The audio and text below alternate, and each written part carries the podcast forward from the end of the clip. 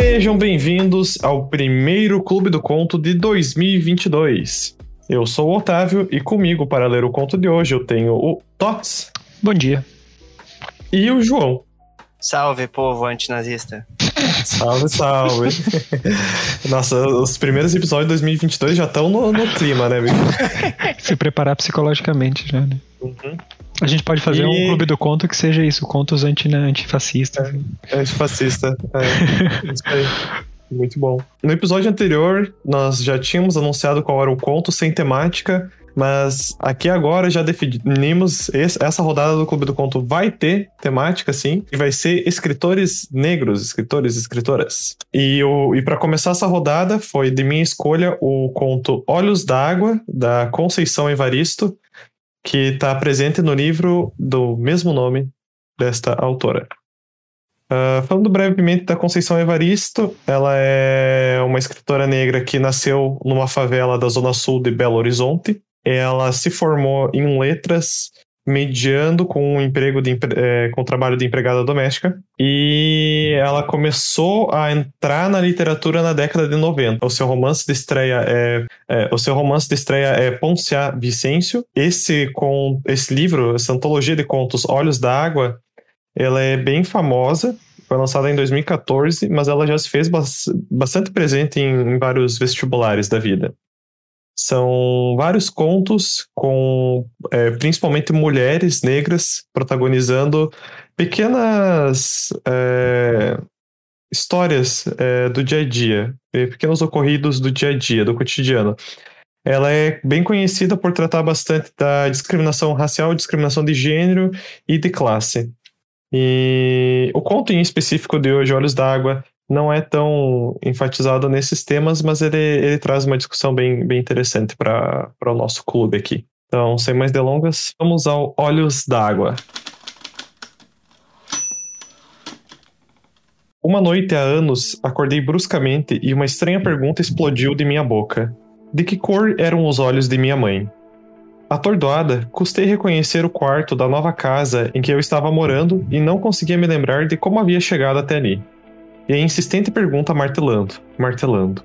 De que cor eram os olhos de minha mãe? Aquela indagação havia surgido há dias, há meses, posso dizer. Entre um afazer e outro, eu me pegava pensando de que cor seriam os olhos de minha mãe. E o que a princípio tinha sido um mero pensamento interrogativo, naquela noite se transformou em uma dolorosa pergunta carregada de um tom acusativo. Então eu não sabia de que cor eram os olhos de minha mãe? Sendo a primeira de sete filhas, desde cedo busquei dar conta das minhas próprias dificuldades. Cresci rápido, passando por uma breve adolescência. Sempre ao lado de minha mãe, aprendi a conhecê-la. Decifrava o seu silêncio nas horas de dificuldades, como também sabia reconhecer em seus gestos prenúncios de possíveis alegrias. Naquele momento, entretanto, me descobria cheia de culpa por não recordar de que cor seriam os seus olhos. Eu achava tudo muito estranho, pois me lembrava nitidamente de vários detalhes do corpo dela. Da unha encravada do dedo mindinho do pé esquerdo, da verruga que se perdia no meio de uma cabeleira crespa e bela. Um dia, brincando de pentear boneca, a alegria que a mãe nos dava quando, deixa, deixando por uns momentos o lava-lava, o passa-passa das roupagens alheias, e se tornava uma grande boneca negra para as filhas, descobrimos uma bolinha escondida bem no couro cabeludo dela. Pensamos que fosse carrapato, a mãe cochilava e uma de minhas irmãs, aflita, querendo livrar a boneca mãe daquele padecer, puxou rápido o bichinho. A mãe e nós rimos e rimos e rimos de nosso engano. A mãe riu tanto das, das lágrimas escorrerem. Mas de que cor eram os olhos dela? Eu me lembrava também de algumas histórias da infância de minha mãe.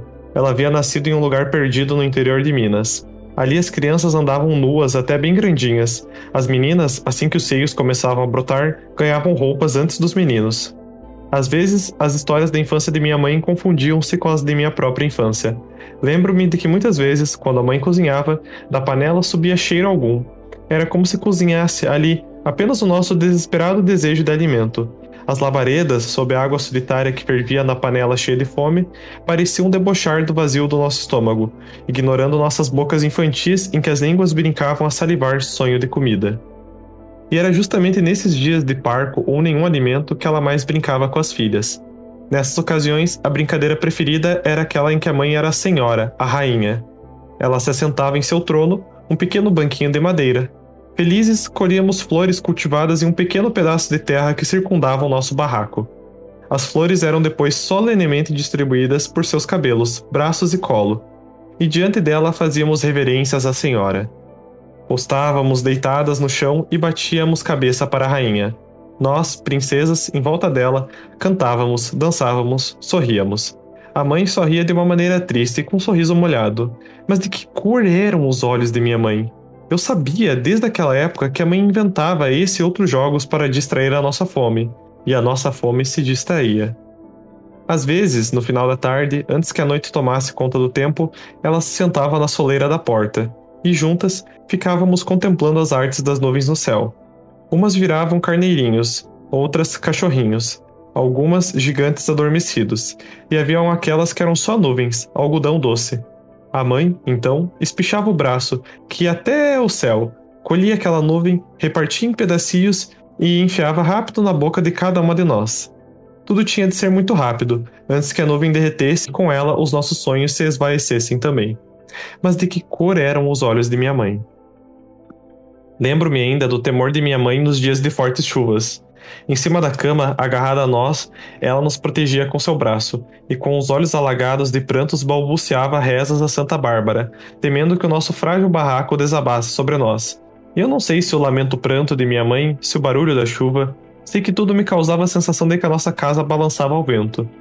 Nesses momentos, os olhos de minha mãe se confundiam com os olhos da natureza. Chovia, chorava, chorava, chovia. Então por que eu não conseguia lembrar a cor dos olhos dela? E naquela noite a pergunta continuava me atormentando. Havia anos que eu estava fora da minha cidade natal. Saíra de minha casa em busca de melhor condição de vida para mim e para minha família. Ela e minhas irmãs tinham ficado para trás, mas eu nunca esquecera minha mãe. Reconheci a importância dela na minha vida, não só dela, mas de minhas tias e de todas as mulheres de minha família. E também, já naquela época, eu entoava cantos de louvor a todas as nossas ancestrais, que desde a África vinham arando a terra da vida com suas próprias mãos, palavras de sangue. Não, eu não esqueço as senhoras, nossas Yabás, donas de tantas sabedorias, mas de que cor eram os olhos de minha mãe. E foi então que, tomada pelo desespero por não me lembrar de que cor seriam os olhos de minha mãe, naquele momento resolvi deixar tudo e, no dia seguinte, voltar à cidade em que nasci. Eu precisava buscar o rosto de minha mãe, fixar o meu olhar no dela, para nunca mais esquecer a cor de seus olhos. Assim fiz. Voltei aflita, mas satisfeita. Vivi a sensação de estar cumprindo um ritual, em que a oferenda aos orixás deveria ser a descoberta da cor dos olhos de minha mãe. E quando, após longos dias de viagem para chegar à minha terra, pude contemplar extasiado os olhos de minha mãe, sabem o que vi? Sabem o que vi? Vi só lágrimas e lágrimas. Entretanto, ela sorria feliz mas eram tantas lágrimas que eu me perguntei se minha mãe tinha olhos ou rios caudalosos sobre a face. E só então compreendi. Minha mãe trazia, serenamente em si, águas correntezas. Por isso, prantos e prantos a enfeitar o seu rosto. A cor dos olhos de minha mãe era a cor de olhos da água. Águas de mamãe Oxum. Rios calmos, mas profundos e enganosos para quem contempla a vida apenas pela superfície. Sim, águas de mamãe Oxum. Abracei a mãe, Encostei meu rosto no dela e pedi proteção. Senti as lágrimas dela se misturarem às minhas. Hoje, quando já alcancei a cor dos olhos de minha mãe, tento descobrir a cor dos olhos de minha filha. Faço a brincadeira em que os olhos de uma se tornam um espelho para os olhos da outra. E um dia desses, me surpreendi com um gesto de minha menina. Quando nós duas estávamos nesse doce jogo, ela tocou suavemente no meu rosto, me contemplando intensamente.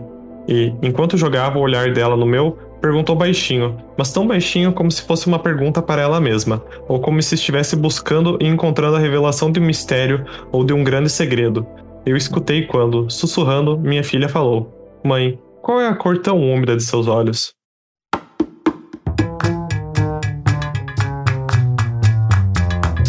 Temos já um belo triste conto abrindo o livro, então.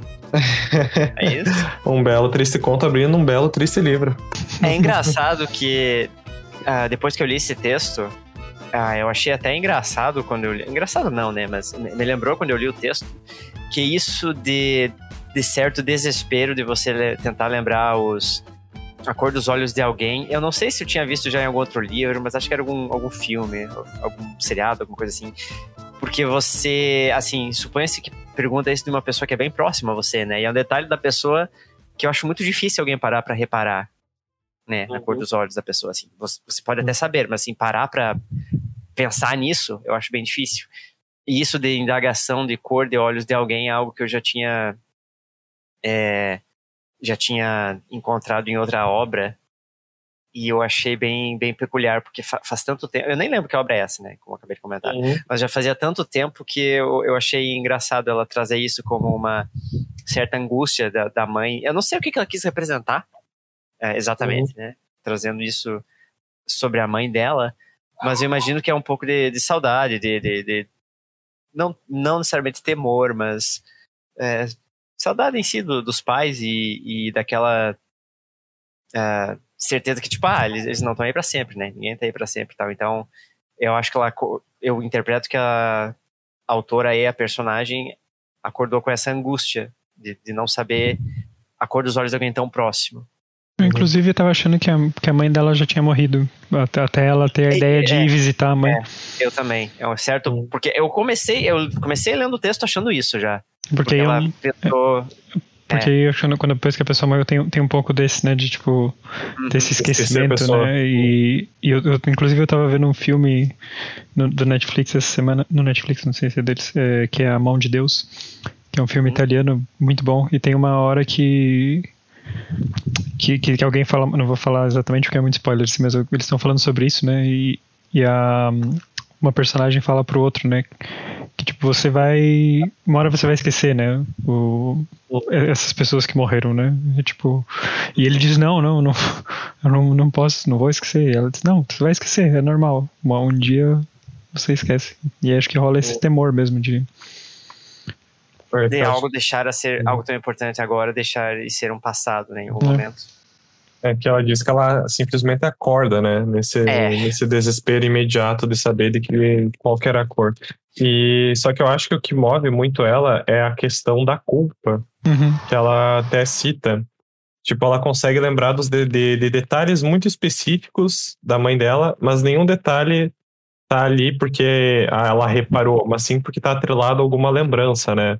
Uhum. Uh, de quando ela brincava que a mãe era uma boneca, de quando ela brincava que a mãe era, era uma rainha, e tudo atrelado a brincadeiras para esconder a, a situação precária em que elas viviam, né? Uhum. A, a, pobreza que elas viviam. Uh, e aí, tipo, ela vai reparando que tipo, ela, não, ela não consegue fixar um, algo que, se você parar pra pensar, seria tão simples, né, de você lembrar os cor dos olhos dos seus pais, é, dos seus amigos, porque você conversa com as pessoas, você olha nelas, mas como o João disse, é, é algo que você não, não para para reparar, é, para pensar em específico, né? Sim, mas é acho que ela não consegue, porque sempre nessas memórias a mãe tá chorando, né? Tá chorando, exatamente. E daí. Só que aí, né, tem a revelação de que seria algo é quase algo meio místico, né? Que, que os olhos da mãe seriam os olhos da água, né? Uhum. É, por conta dessa, dessa mistura de estar de tá sempre chorando, né? De ter sempre o choro nessa, nessas lembranças. É, e tem esse final que eu achei bem, bem sagaz o final de tipo como isso refletiu nela depois, né? Com, com a filha também. Como se ela tivesse herdado esses olhos da água da mãe. Né? Então, esse fechamento do conto eu não sei o que é interpretar dele. Eu acho que algo poderia ser, ah, será que elas também estão vivendo em situação de pobreza ali e ela está sempre chorando por causa da filha? Porque a filha pergunta exatamente, com outras palavras, a pergunta que ela se fez para a mãe dela, né? Sobre a mãe dela. Que uhum. cores eram os olhos da minha mãe?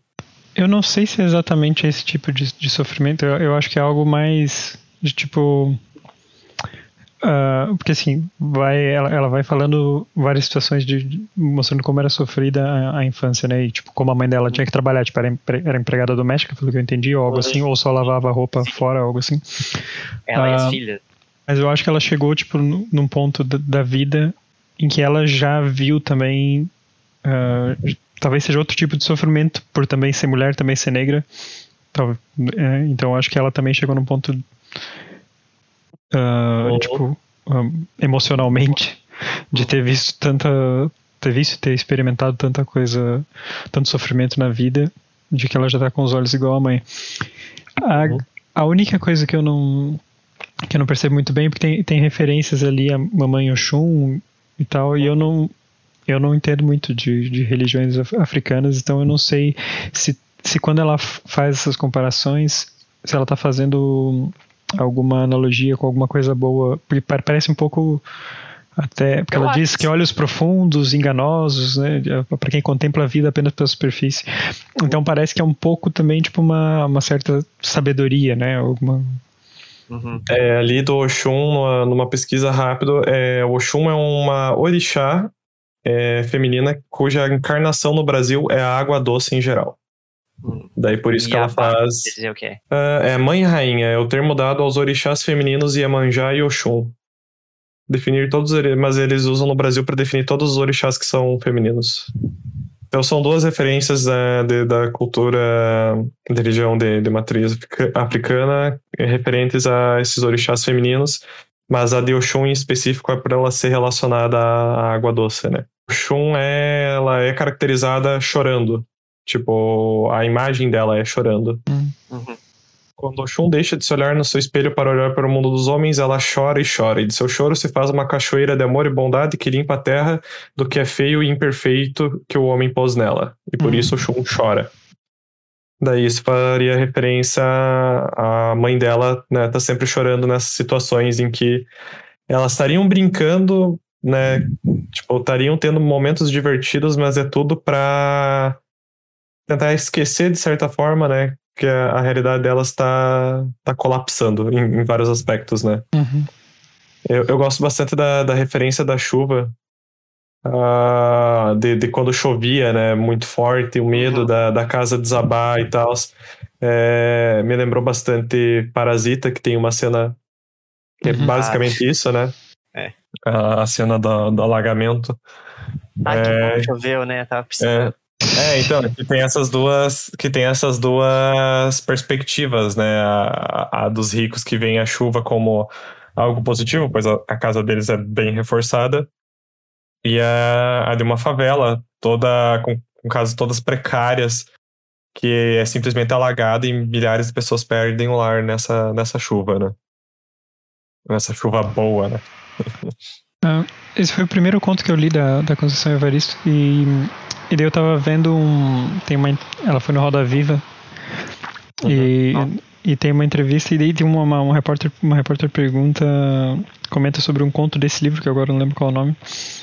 Mas que ela termina dizendo que escrever é uma maneira de sangrar. E, e fala sobre como ela. como é um tema recorrente no, Sabe nos que contos essa frase dela. é familiar, cara? Essa é, é dela, de autoria dela, sabe? É, é dela, é de um personagem dela.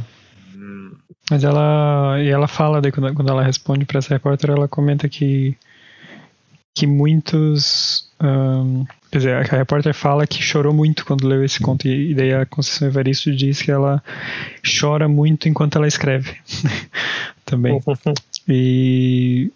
eu acho isso uma experiência interessante. Não sei se já aconteceu com vocês. Para mim já aconteceu algumas vezes com, com alguns textos assim de e eu, eu acho uma sensação muito estranha. Tu, você. Chorar após escrever?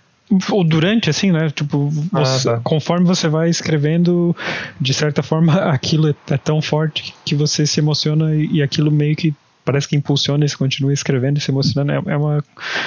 É um, um, um, ciclo, às vezes parece. Uhum. Eu nunca cheguei de, de, de chorar enquanto escrevia, mas já me arrepiei escrevendo, sabe? Tipo uh, de, de ficar impactado em algum nível com, com aquilo que escrevia, né? Uhum. Mas a, a questão do, do sangrar é, é interessante porque é, é a sensação que eu tenho após finalizar algum conto, algum texto que exigiu tudo de mim, sabe?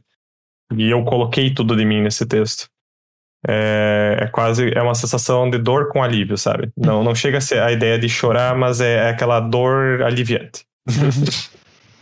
uh, eu acho que o conto em que ela fala isso é a gente combinamos de não morrer. Ah, exatamente, é esse. Eu acho que é esse. É muito aqui. bom o nome. O, o, o, nome é muito bom. Eu não gostei tanto desse conto em específico, mas o nome dele é, é muito bom. E, é, e como se faz dentro da, da temática, essa frase está presente no conto, no caso. esse foi o último livro que eu li ano passado, bem no finzinho de dezembro. Ele é bem curtinho, tem 111 páginas, se eu não me engano, 114, 114 páginas.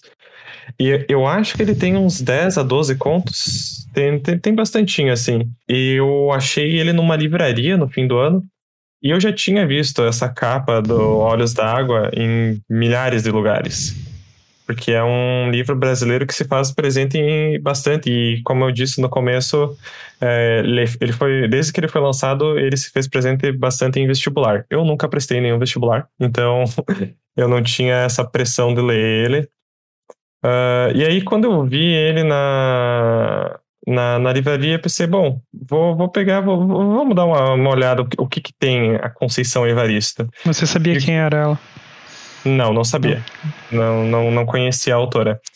Uh, o que, que, tem a Conceição Evarista é que ela escreve contos muito fáceis de você se identificar com as aflições dos personagens.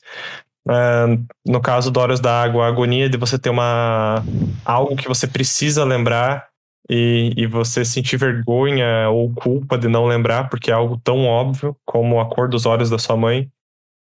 Uh, e, e, outras situações que ela coloca os personagens que eu vou comentar depois em, em alguns contos que eu, que eu gostei bastante. E é uma leitura rápida, é uma leitura fácil em questão de, de termos, ela não usa palavras muito é, complicadas, ela, ela usa uma linguagem bem simples, sabe? Bem, bem acessível. E eu até depois desse fui ler o, o, o primeiro romance dela, que é o, o Poncia Vicêncio, que também é muito bom, a escrita dela é fantástica naquele, naquela história. E é, é, é super curtinho, me, me, me, fez parecer que eu estava lendo um, um, curto livro de contos, né? Mas era um, um romance. O, você falou dela, do jeito que ela escreve, ela, ela comenta também nessa entrevista do Roda Viva que o, que o estilo dela, o processo criativo, ela chama de escrevivência. é, muito interessante. Mas eu vou deixar o link da, da, da entrevista do Roda Viva também na descrição. É, eu vou, eu vou querer estar tá vendo depois.